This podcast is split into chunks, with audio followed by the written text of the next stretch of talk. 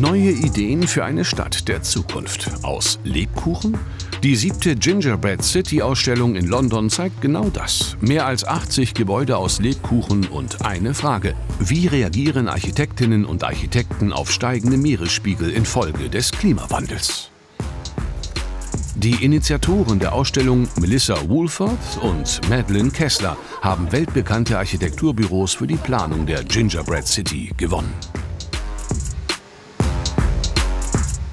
Die Idee der Gingerbread City ist, dass sich Menschen mehr mit Architektur beschäftigen und sich für die Kreativität, die Innovationslust und Ideen begeistern, die zeigen, wie Architektur Probleme wie den Klimawandel lösen will und das unterhaltsam und zugänglich für alle. Und worauf kommt es bei der Umsetzung des diesjährigen Mottos Water in Cities, also Wasser in den Städten, an? Die Architekturstudios finden ganz unterschiedliche Antworten. Zaha Hadid Architects präsentieren ein resilientes Museum, das sich den Bedingungen des Klimawandels anpasst. Für Foster Partners hat ein junges Architektenteam diese Kuppelkonstruktion mit dem Namen Jammy Jubilee gebaut. Wir haben diese sphärischen Kuppeln entworfen, die eine vor den steigenden Meeresspiegeln geschützte Umgebung schaffen. Und das im Lebkuchenmaßstab. Zugänglich und verständlich auch für Menschen, die nichts mit Architektur zu tun haben. Aber wie unterscheidet sich die Planung eines Lebkuchengebäudes von der eines echten? Bei Foster Partners im Grunde genommen kaum.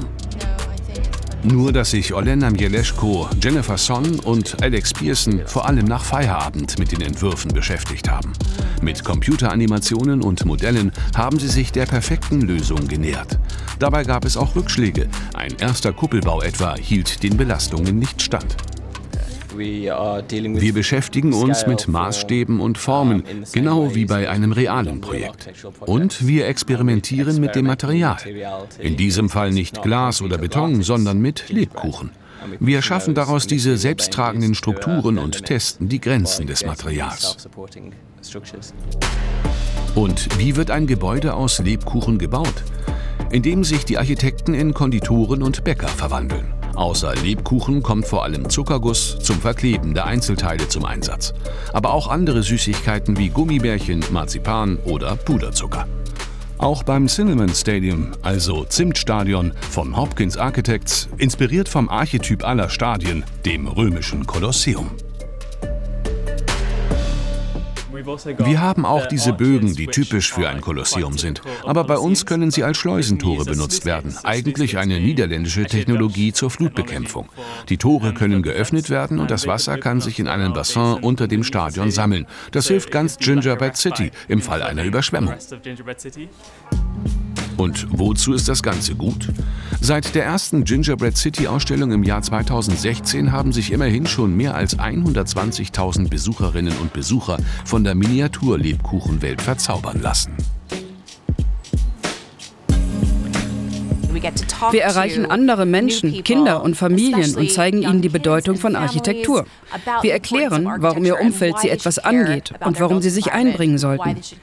Und wie Architekten mit Bauten und der Natur arbeiten, um auf große Probleme wie den Klimawandel zu reagieren. Ihr fragt euch, ob man die Gingerbread City Gebäude auch essen kann? Auch wenn sie zum Anbeißen aussehen. Der Lebkuchen ist extra hart und nicht gut für die Zähne. Deshalb landen diese Bauwerke nach Ausstellungsende auf dem Kompost.